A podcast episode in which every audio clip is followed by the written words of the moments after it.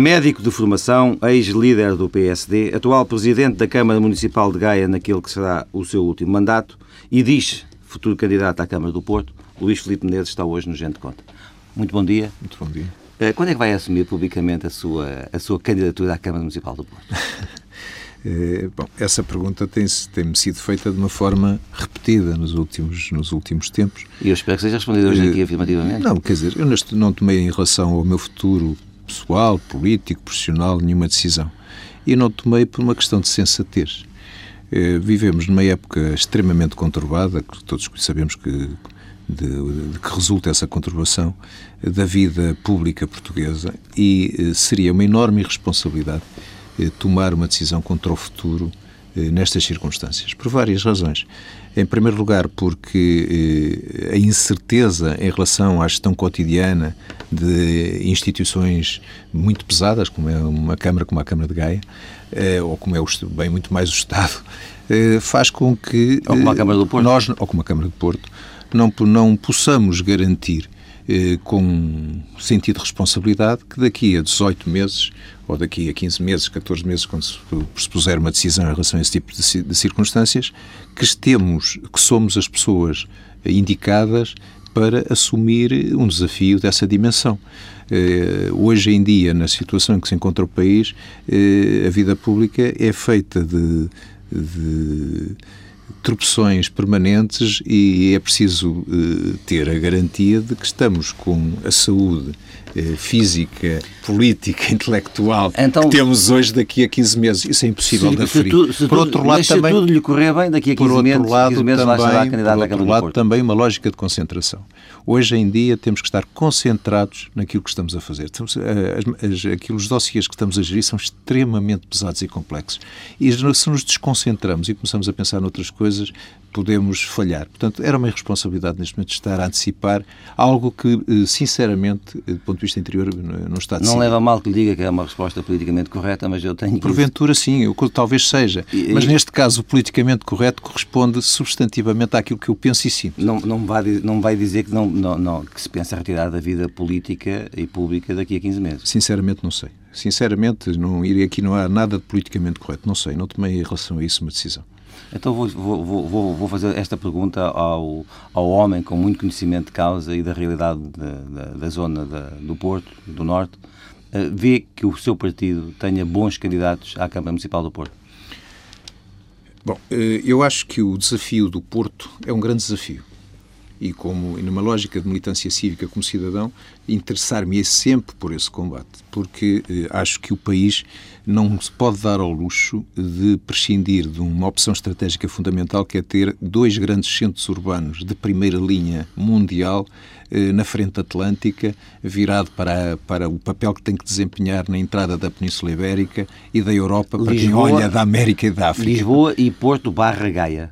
Não, não, Lisboa e Porto. Lisboa. Mas o Porto, o Porto, na sua concepção de, de na minha concepção, na minha de, concepção de, uma região na minha concepção que inclui que o, Porto e Gaia. Não, que o Porto, na minha concepção de que o Porto não há futuro para o norte de Portugal numa perspectiva uh, daquilo que é o potencial das cidades médias do Minho, o potencial do Douro, o património da humanidade, o potencial de Trás-os-Montes, o potencial muito enorme da área metropolitana do Porto vista no seu conjunto, sem um Porto forte. O Porto é tudo isso. E Se calhar o Porto até é o noroeste peninsular, é a Galiza, é o norte de Espanha. Portanto, o Porto é tudo isso. O Porto é um projeto de liderança política. Não é um projeto de gestão de um território entre a circunvalação e o rio é um projeto de liderança política, com estratégia, com, com projetos de desenvolvimento. E esse, e esse, é o seu desafio mais ambicioso? Ou seja, muito mais que ser candidato à Câmara do Porto, ser esse líder que até hoje uh, o Norte não teve? Não, não é o meu desafio, não é o meu desafio, tem que ser o desafio do futuro Presidente da Câmara do Porto. É incontornável que o, o dinamizador de um projeto político global consistente para essa porção importante do território português eh, é incontornavelmente o Presidente da Câmara de Porto. A força institucional do Porto é de tal forma arrasadora face a tudo mais que nunca poderá ser o Presidente da Câmara de Gaia, por melhor que ele seja, ou o Presidente da Câmara da Maia, por melhor que ele seja, ou Presidente da Câmara, outro Presidente da Câmara qualquer, é ou a partir, um é empresário. a partir do Porto que se fará essa conglomeração? É à volta de uma liderança do Porto que se poderá fazer essa conglomeração. E vai, isso vai ser feita uh, no terreno com o próximo Presidente da Câmara Municipal do eu, Porto? Eu espero que se faça com o próximo Presidente da Câmara do Porto, porque o país não pode esperar. Ou seja, esta próximas, próximas gerações, às vezes uma, duas, três gerações que vêm aí, precisam que de imediato se o Porto ganhe eh, consistência, liderança, massa crítica para desempenhar o papel que tem de desempenhar no país. Eh, senão ficamos com, com um ciclo adiado por, por 12 ou 15 anos, o que seria catastrófico para a região, que neste momento tem índices eh, péssimos do ponto de vista de desenvolvimento. Ainda esta semana passada foram tornados públicos alguns dos índices pelo Instituto Nacional de Estatística que são muito preocupantes para a área metropolitana do Porto e para o Norte em geral, eh, e eh, o país não se pode dar eh, ao luxo de prescindir de uma região que tem um enormíssimo potencial. O Porto, porventura, será hoje em dia a região do país que, paradoxalmente, estando em dificuldades, tem mais potencial. É, título só exemplificativo. Hoje, do ponto de vista da economia, através da economia que se pereniza um projeto político de afirmação, é, do ponto de vista da economia, o que custa é cimentar uma marca. É, é, a marca é o primeiro passo para uh, se poder ter sucesso na economia. E eu acho que a marca Porto eh, é hoje em dia, porventura, bem mais forte eh, em termos relativos que até a própria marca Portugal. Face à crise que estamos a atravessar, a marca Porto é vinho do Porto, a marca Porto é futebol com o Porto, a marca Porto é Escola de Arquitetura do Porto, a marca Porto é Porto Património da Humanidade. Portanto, é uma marca fortíssima que tem um potencial enorme para se afirmar. Já vi que tem programa, ainda não, não tem caso, mas já tem programa. Deixa-me fazer. No seu discurso, muitas vezes não se confunde Porto com Norte. Porque são duas coisas indissociáveis. Ou seja, o Porto não consegue desempenhar o seu... Mas o, o Norte tem a ganhar em, em, substituir o centralismo de Lisboa pelo centralismo a partir do Porto? Não, tem a ganhar, se fosse visto nessa perspectiva uh, única, até tinha a ganhar, mas vale um centralismo mais próximo com um centralismo muito distante. Mas eu não vejo uh, que a opção seja essa, é substituir o centralismo de Lisboa por uma, por uma gestão partilhada de recursos e responsabilidades do Norte. Veja, é impossível por melhores e mais performantes que sejam os presidentes da Câmara de Braga e Guimarães, e são, e têm sido ao longo dos anos, independentemente dos partidos a que pertencem, têm sido, eh, têm desempenhado bem o seu papel. Veja-se o caso de Guimarães, que conseguiu eh, um objetivo excepcional, ser, ser capital da cultura europeia, e está a desenvolver bem esse projeto, sendo uma cidade média do tal norte deprimido, mas eh, assumir de uma forma perene e consistente no tempo eh, um projeto de afirmação eh, económica, social, cultural, só será possível eh, aliado ao Porto. O Porto tem essa obrigação de arrastar atrás de si o desenvolvimento de toda a região e, portanto, há vantagens em Guimarães, em Braga, nas cidades do Alto Minho, no interior, no interior do Douro e de Trás-os-Montes, fazerem parceria com o Porto e uh, irem a reboque do Porto. mais um exemplo comozinho, mas que é entendível.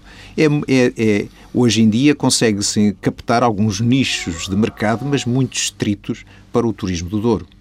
O turismo de massas só chegará ao Douro quando for complementar do turismo do Porto. Quando houver uh, um, uma invasão do Porto do ponto de vista de, de, de, procura turística, então as pessoas estarão dois ou três dias no Porto e terão a tentação de ir dois ou três dias ao Douro.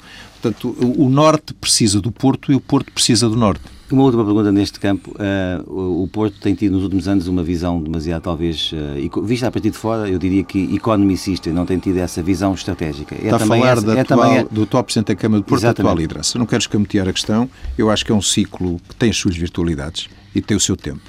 Eh, cada ciclo tem as suas virtualidades e o seu tempo. Porventura, algumas das coisas que eu estou a defender não seriam possíveis de defender há 10, 12 anos atrás. As preocupações seriam, eram outras, as opções eram outras. E eu prefiro ver as, os aspectos positivos da gestão do Porto. Rui Rio também teve, a gestão de Rui Rio também teve aspectos positivos? Eu acho que sim. Eu acho que matérias como, por exemplo, a forma como se enquadrou eh, sem sobressaltos a realidade eh, da enorme panóplia complexa de bairros sociais do Porto foi um aspecto positivo.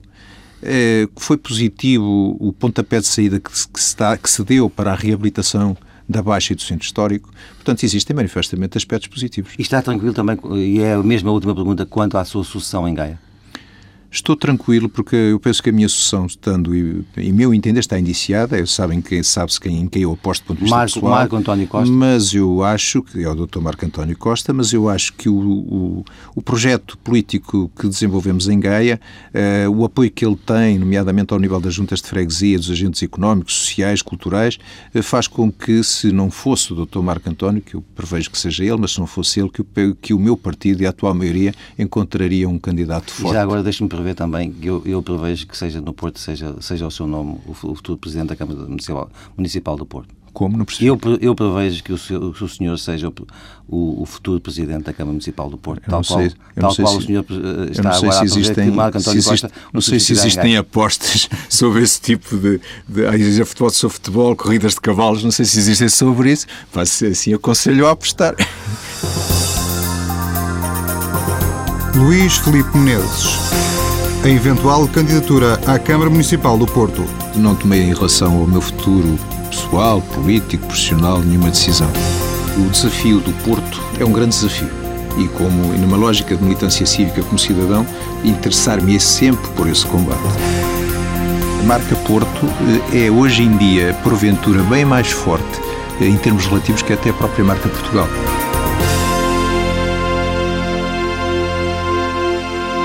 Doutor Felipe Menezes, o dossiê da reforma da administração local está a ser bem gerido, na sua opinião? Bom, é um dossiê complexo. Olhando para a nossa história, a nossa história distante e contemporânea, os portugueses são bastante tranquilos, são, são calmos, são os tais os, temos grandes costumes, porventura até em excesso, no nosso comportamento cívico, mas aquilo que normalmente nos faz ser mais belicosos em matérias que têm a ver com a terra, com os limites da terra, com, com, com os bairrismos. Bom, portanto, era, seria sempre um dossiê complexo. Contudo, eh, nomeada, estamos a falar, eu, primeiro, da, da, reforma administrativa tal qual ela está conceptualizada, eh, abrangendo fundamentalmente fusões de freguesias. Eh, podemos fazer, falar para a questão das fusões dos conselhos, em que ainda não se deram passos, mas das fusões de freguesias eh, é uma realidade que tem cerca de 200 e tal anos, como sabe, é uma reforma que, que, que tinha a ver com a realidade de um Portugal de há 200 anos. Nos últimos 100 anos, nos últimos 25 anos, a revolução das, das, das, das, comunicações, a revolução dos transportes, a revolução das vias, das vias estruturantes de, de acesso e funcionamento de, do país em geral, alterou completamente a realidade. Antes justificava-se que eh, de ir de Vilar de Paraíso ao Porto ou vir de Louros a Lisboa era preciso sair de Bespa e pernoitava-se por caminho de carroça de bois. Hoje sabemos que tudo isso mudou. Eh, por outro lado, as próprias circunstâncias e contingências que têm a ver com a realidade europeia e portuguesa no que diz respeito à necessidade criteriosa de ter recursos geridos com mais parcimónia e com mais massa crítica. Portanto, é inquestionável que eh, um conselho como Barcelos, por mais que isso custe, por exemplo, a alguns autarcas, que eu respeito muito tem Barcelos, tem uma Assembleia Municipal que é do tamanho quase da Assembleia da República, com, por causa das com toda a inoperacionalidade e custos que isso significa. Portanto, parece-me inquestionável que a reforma tinha mas, que ser feita. Mas deixe-me passar Agora, então à outra questão, que é aquela que, que menos avança nesta, nesta reforma, que tem a ver com a fusão de municípios. É sabido que o senhor é defensor eh, de uma fusão entre o Porto e Gaia, não para agora, já, já o deixou claro, porque vamos ter eleições autárquicas, não o fazer neste momento, mas para que ela seja feita num dia, e essa é uma grande reforma, é uma grande fusão entre dois grandes municípios. E, portanto, ela poderia acontecer um pouco por, por todo o país. Acha que era preciso ter essa ambição neste momento, de sabe, começar a discutir isso? Sabe que já há o exemplo dos países do norte da Europa, mas até de, de países nos Estados Unidos, por exemplo, em estados em que se estão a fazer aglomerações de municípios e outros estados em que se estão a fracionar municípios. Eh, isso significa que eh, o ordenamento se faz de, de, em ciclos políticos de acordo com projetos concretos. É preciso mais massa crítica para desenvolver determinados projetos, projetos fazem-se municípios maiores, é preciso uma gestão de maior proximidade, cindem-se eh, municípios. Nós não temos ainda cultura para aceitar esse tipo de flexibilidade periódica, quase instantânea. eu penso que seria importante neste ciclo reforçar o associativismo municipal. E, e, se esse associativismo municipal fosse reforçado, talvez se criassem as condições culturais para, a prazo, eh, se poder eh, fazer a fusão de municípios. É o passo intermédio que eu penso que é preciso ser dado. Aquilo que se tem defendido para Lisboa e Porto de criar uma, eh, uma junta metropolitana que seja de facto uh, eficaz, que exista na prática, que não, não se limite. Defendo, defendo uma, não defendo uma grande se... área metropolitana de Porto e Lisboa. Eu, elas existem. Bom, elas existem. Agora, na prática não funciona. Eu, eu, o que eu acho é que passar, por exemplo, por uma alteração do sistema eleitoral, sufrágio direto e universal, alteração de atribuições e competências decretadas, parece-me que seria, nesta altura, altamente perigoso. E desorganizar completamente a realidade política e administrativa. Mas com, eu pergunto, com... algum dia isso tem que ser feito, sendo agora perigoso fazê-lo agora? Porventura, mas eu acho que há um passo intermédio. Eu sempre defendi que uh, a legislação, os regulamentos que enquadram o funcionamento das áreas metropolitanas nunca foram desenvolvidos de acordo com todas as virtualidades que contêm. Nada impede, nada impede, a lei não impede, por exemplo, que seja constituída uma empresa metropolitana de, de ordenamento, território e urbanismo e que os planos diretores municipais sejam feitos em conjunto e cozidos e não cada um a fazer a, o seu plano de ordenamento. Nada impede está lá na lei. Portanto, a, a, a, uma junta metropolitana eh, que, em que se, um, seja liderada com alguma contundência positiva pode ir nesse caminho. Outras áreas que até os municípios não, lá, não têm lá chegado, mas são exigências de gestão municipal e intermunicipal hoje em dia. Por exemplo, a gestão energética.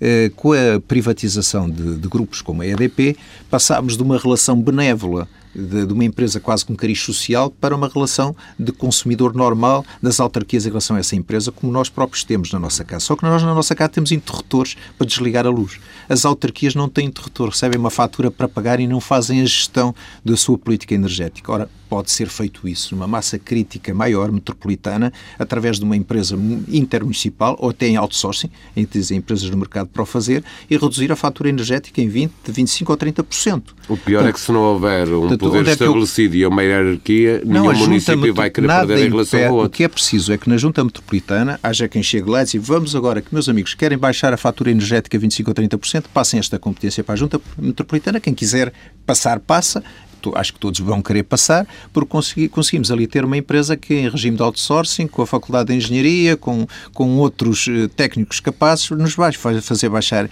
esta fatura. Portanto, concluindo onde é que eu quero chegar em, em relação à sua pergunta, há um passo intermédio de, de uma forma eficaz, com a atual legislação, cimentar eh, áreas de convivência positiva intermunicipal. Basta, na sua seguir, opinião, vontade política, não são precisas novas leis, nem... Com, nem... com certeza, basta vontade política, está tudo contido na, eh, na atual legislação que regulamenta as áreas metropolitanas. A seguir, eu penso que o corolário lógico será um associativismo mais pesado e mais legitimado democraticamente. Na opinião do social-democrata Luís Filipe Menezes, há alguma razão na crítica que o Partido Socialista faz em relação a esta reforma, de que ela está feita, a ser feita a regra e esquadro sem consultar as populações? Não, ela não está a ser feita a regra esquadro. Quem vai decidir isso são as assembleias municipais. Não é como na Grécia, em que houve uma certa inanição e não se avançou e veio a, uma, troika lá do sítio fazer a régua esquadro. Aquilo que se quer aqui é precisamente que sejam as populações representadas pelos seus representantes que as façam e não o Estado. Aquilo Mas a verdade Estado... é que elas têm que ser feitas. Se por absurdo todas as Assembleias Municipais dissessem que não querem... Há uma Comissão eh... Técnica Nacional que Exato, decidirá, que mas isso será porque eh, o país se realce, eh, se coloca de fora da reforma. Eu posso, posso dizer que, que eu estou convencido, por exemplo, em Gaia, que vai, não vou dizer que vai ser completamente pacífico, mas já estou convencido que haverá entendimento entre os maiores partidos para 70% ou 80% das decisões. Depois haverá, eventualmente, sempre 10%, 15% ou 20% de decisões que, que não serão consensuais. Mas eu julgo que há muitos agentes políticos no terreno que lavaram as mãos da sua responsabilidade. Isso tem muito a ver com os últimos mandatos autárquicos de muitos presidentes de Câmara. E quer especificar onde é que acha não, que isso acontece? Não, mas eu acho que não há motivação de muitos presidentes de Câmara que estão em último mandato para se empenharem eh, a sério neste. Uma neste matéria processo, que é impopular. Que é uma matéria que é, pelo menos, controversa. Disse há pouco tempo que o desejo de Lisboa é que o Norte eh, nunca venha a ter um líder e que há quem trabalhe para conseguir eh, na Secretaria esse desiderato. Estive a citá-lo. Eh, eh, a quem se referia quando fez este comentário primeiro, quando, e de quem é a responsabilidade? Primeiro, essa é uma afirmação política, uma afirmação política é, é sucinta e precisa ser explicada. Não estou a dizer o Lisboa, não é os, os, os 4, habitantes 4 de Lisboa, milhões de cidadãos de Lisboa que são está, cidadãos exatamente. sensatos e tranquilos e que querem o melhor para o país, nem sequer muitos agentes políticos, mas são aqueles que têm os vícios dos tiques do centralismo e que sabem que se houver uma assunção de vontade de, de poder autonomizado, seja no Algarve, seja, seja no Porto, que vão perder poder, poder e, perder, e perder espaço de afirmação. Isso, bom, isso é, acontece em Portugal há muitas dezenas de anos. Luís Filipe Menezes. A reforma do poder local. Aquilo que normalmente nos faz ser mais belicosos em matérias que têm a ver com a terra, com os limites da terra. Seria importante neste ciclo reforçar o associativismo municipal. Eu julgo que há muitos agentes políticos no terreno que lavaram as mãos da sua responsabilidade. Luís Filipe Menezes, gostaria de falar consigo de, de, política e do PSD, é começando por, por, por esta pergunta. Costuma uh, pensar que se não tem abandonado a liderança do PSD era hoje Primeiro-Ministro de Portugal? Não, não, não, costumo pensar nisso porque eh, nem sequer penso nisso. Penso antes que considero que ser Primeiro-Ministro ou ser Presidente da República é algo que, que é um privilégio ou e uma responsabilidade para meia dúzia de, de, de cidadãos em cada geração. E, bom, e portanto, mas, há que, mas, mas há o, que aceitar. Teve, teve essa meta bem próxima. Há que, há que aceitar eh, essa, essa lei natural. Depois é preciso é ter a consciência tranquila que se deu um contributo para se chegar mais rapidamente a uma boa solução. E eu acho que dei esse contributo porque, eh, do ponto de vista interno do PSD, eh, há uma realidade histórica, meu entender, uma realidade positiva, que é uma dialética de confronto permanente entre, entre duas visões da afirmação do partido. Uma visão, porventura, eh, mais desligada do, das bases do partido, de, de, de uma determinada forma de fazer política, quer lhe chamar mais populista ou não, mais próximas das pessoas eh, e que há depois uma outra visão que é eh, mais próxima do partido, mais próxima das bases do partido, mais e próxima das pessoas. E às vezes isto tem até algumas eh, consequências do ponto de vista da leitura programática da realidade partidária. Há uma visão mais liberal, uma visão mais, mais social-democrata ou de centro-esquerda, se quiser chamar. Há uma visão de maior envolvimento de todo e hoje, o país. E hoje essa visão mais liberal está no poder no PSD? Não, não estou de acordo consigo. Eu, eu acho que está, paradoxalmente, se eu penso que está no poder uma visão mais social-democrata. Os tempos é que fazem com que a aplicação em concreto das medidas necessárias para resolver os problemas do país possam uh, dar a ideia de que há uma situação de um liberalismo exacerbado. Eu acho que existe uh, uma outra parte do partido que tem, em relação a esta realidade, até uma, uma, uma visão muito mais radical do ponto de vista da, daquilo que são as decisões que têm a ver com essa leitura de liberalismo seria ainda mais liberal? Porventura. Admito que sim. Embora, eh, como lhe digo, os ventos da história distorceram um pouco a realidade. Aliás, uhum. isto acontece com todos. Lembro-me do tempo do Dr. Mário Soares, quando, num determinado momento, o Bloco Central disse meteu o socialismo na gaveta. Bom, e, e, não há ninguém que seja inquestionavelmente social-democrata eh, como é o Dr. Soares. Eu reconheço-lhe essa coerência. Portanto, os ventos da história circunscrevem muitas vezes a capacidade de decisão.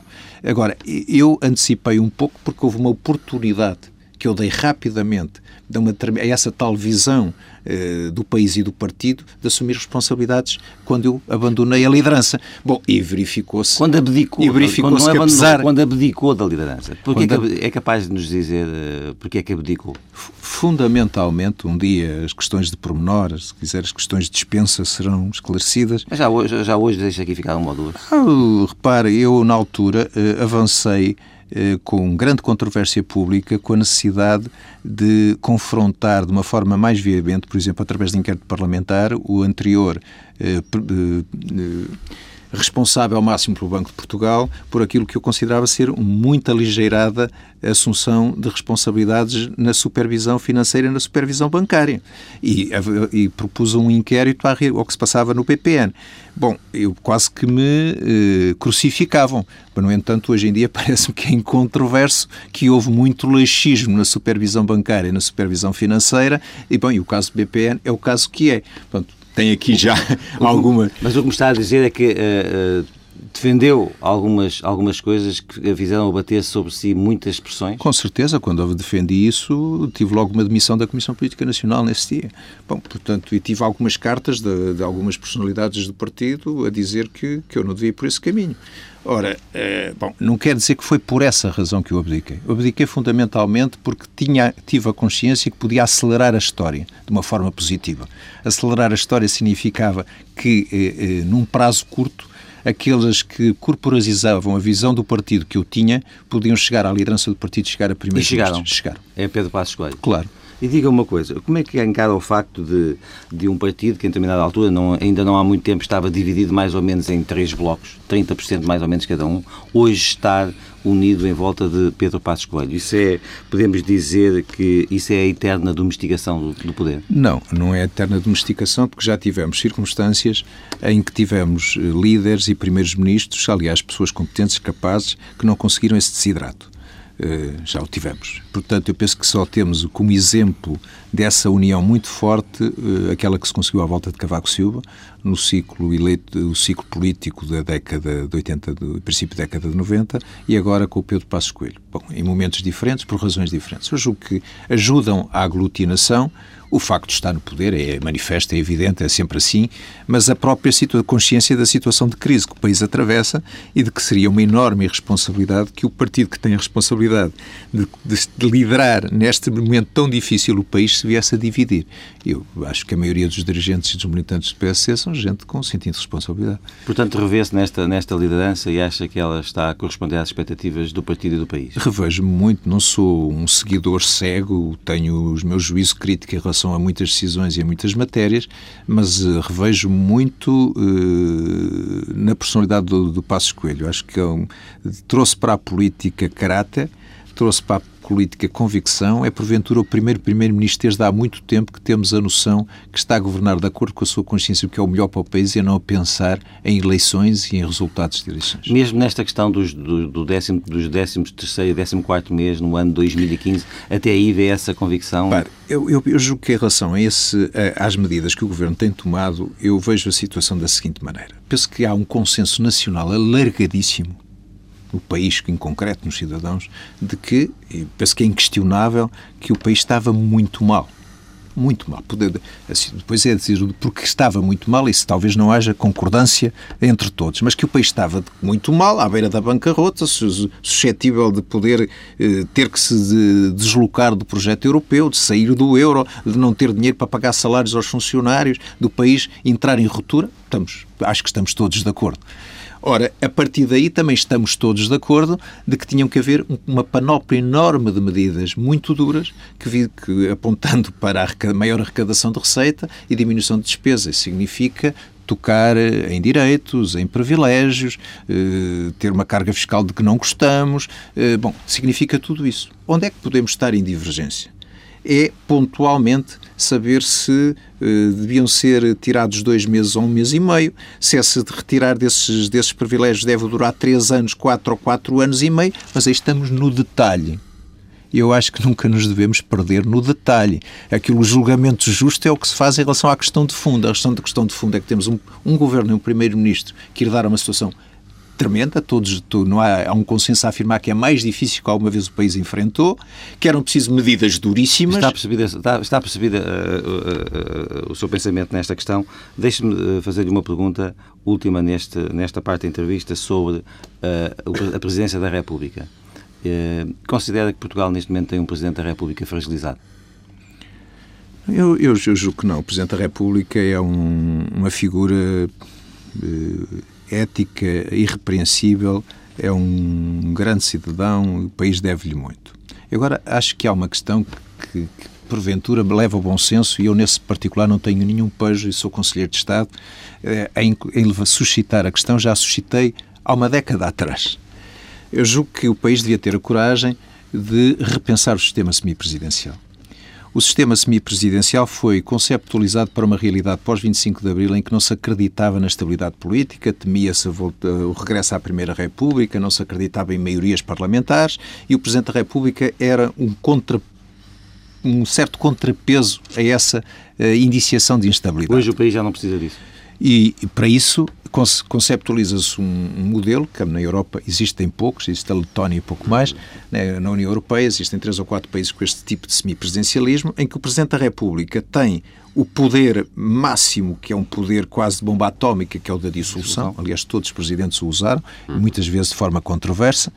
Eh, e, em paralelo, no cotidiano, os seus poderes são muitos do Magistério de influência, porque mesmo o poderes como o direito de veto hoje são suscetíveis de ser quase sempre ultrapassados. E, portanto, a sua proposta ia no sentido no de... sentido de uh, burilar o sistema semipresidencial.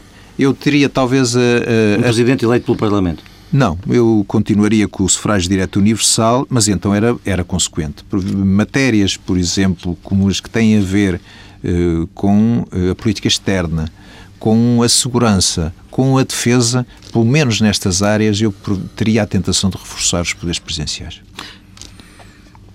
António José Seguro tem sido um, uh, muito criticado, mesmo dentro do partido dele, pelo apoio, pela sustentação que ao longo deste período último tem dado a muitas medidas do governo. Que ideia, uh, como é que caracteriza a liderança de António José Seguro no PS? Bom, eh, é sempre delicado estar a falar de, de um líder da oposição e, e, até de uma pessoa que, do ponto de vista pessoal, se aprecia. Eh, eu acho que o, o António José Seguro não tem uma tarefa fácil.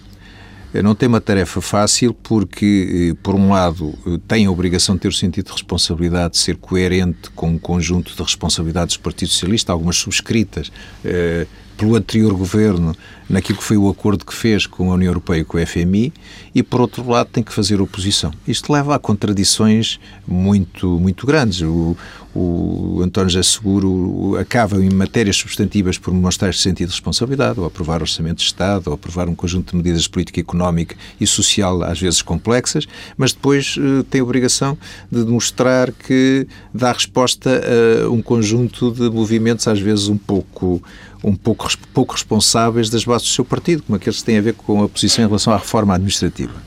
Eh, mas eu penso que a questão de fundo tem a ver com o facto de, por exemplo, na vizinha Espanha, termos tido o atual Primeiro-Ministro que foi a três eleições e eh, atravessou duas legislaturas. Em Portugal não há história de um líder da oposição, seja do, no PST, seja no PS, de conseguir essa, esse tipo de trajetos. Nós somos muito belicosos, queremos que os líderes mostrem resultados no dia seguinte, não deixamos ninguém trabalhar. Bom, eh, e acho que o António José Seguro vai, vai ter que demonstrar que é uma exceção a essa regra. Luís Felipe Menezes. A atualidade política.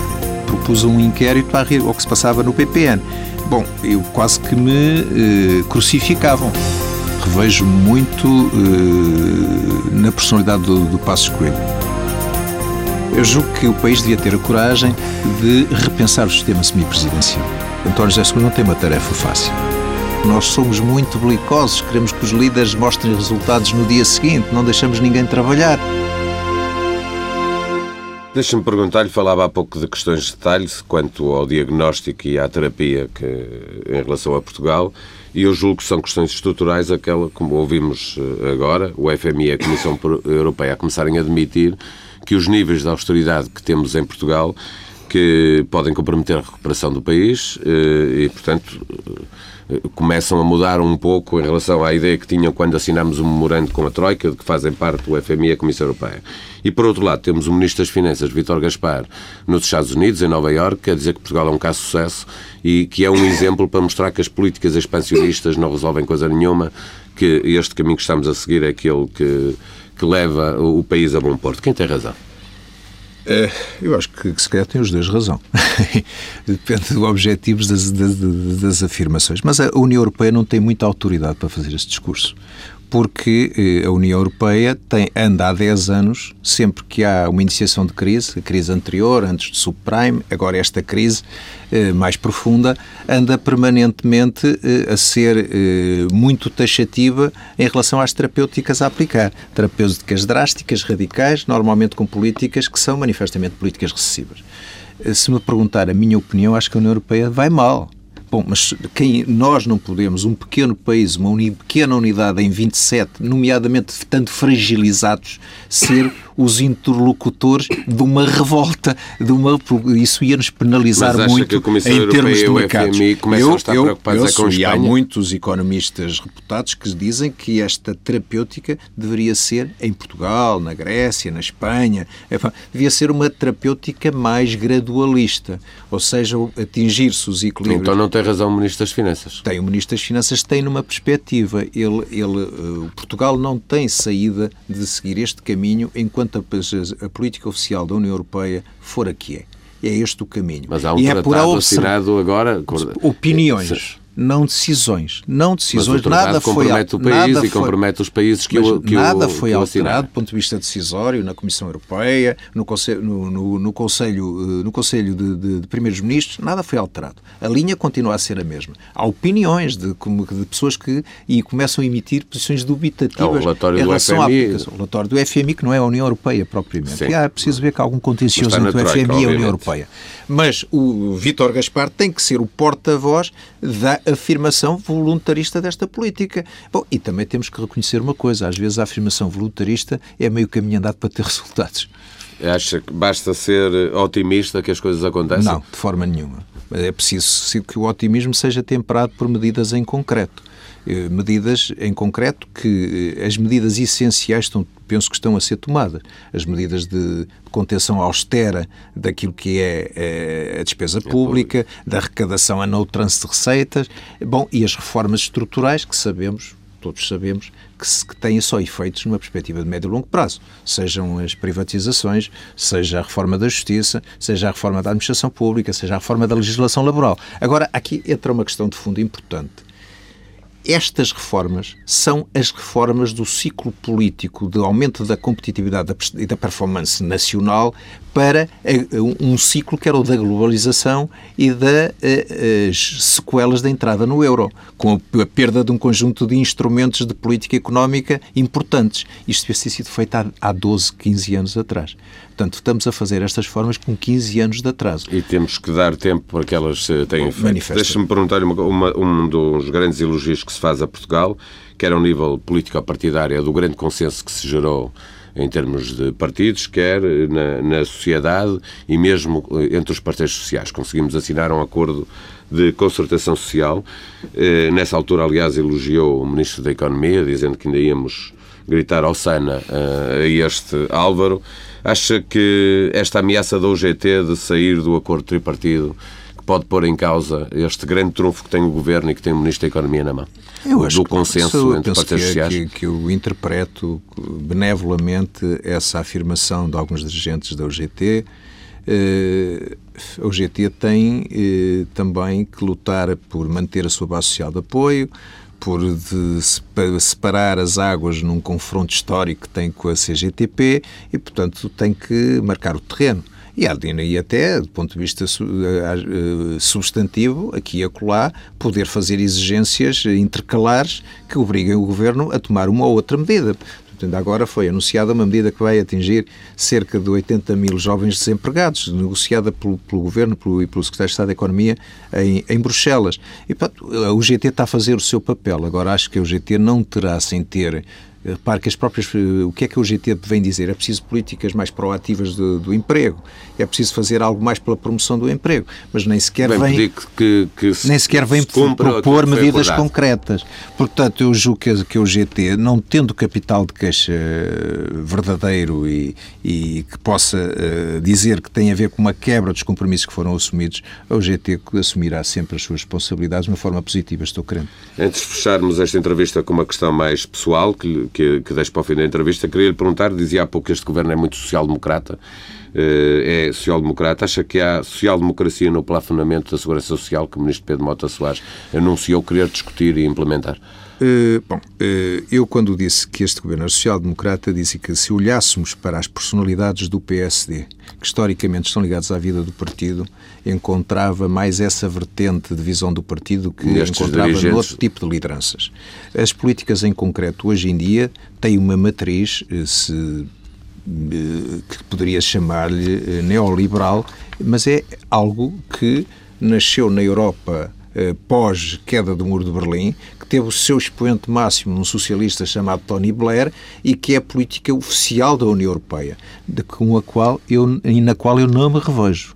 Eu sou um defensor eh, muito, muito drástico eh, da matriz ideológica de centro que define a Europa de pós-guerra, do Estado Social Europeu eh, e de um património que, que, é quase um património ético que deu superioridade à Europa em relação ao resto do mundo.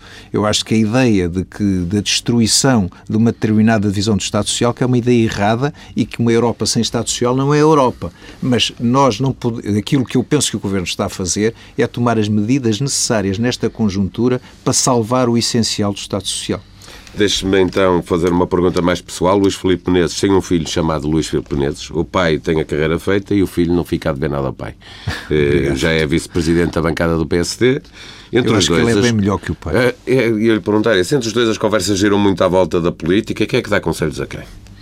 Ele dá-me conselhos a mim, sempre, eu sempre fui muito crítico em relação ao pai e eu dou conselhos a ele, às vezes sou muito crítico em relação a ele. E uma coisa que não me canso de dizer eu vejo os debates que ele vai à televisão, as entrevistas de rádio, e não lhe canso de dizer, porque às vezes que eh, tem a tentação de ser um político de serviço. E eu penso que a grande diferença que ele tem em relação a muitos outros é eh, analisar eh as questões eh, do ponto de vista do profissional que trabalha no concreto, no terreno, tem uma vida profissional afirmada e tem uma atividade para além da política. E não digo-lhe não, não ter a tentação de embarcar na lógica do politiquês e da, e da dedicação exclusiva à política. Agora, como pai, sinto-me muito orgulhoso, acho que ele tem um enorme potencial ele apoia na candidatura à Câmara Municipal do Porto? Bom, é, o meu filho tem esse meu filho, todos os meus filhos têm-me apoiado sempre quando eu tomo uma decisão de enfrentar qualquer tipo de combate, portanto sei que posso sempre contar com eles. Luís Filipe Menezes.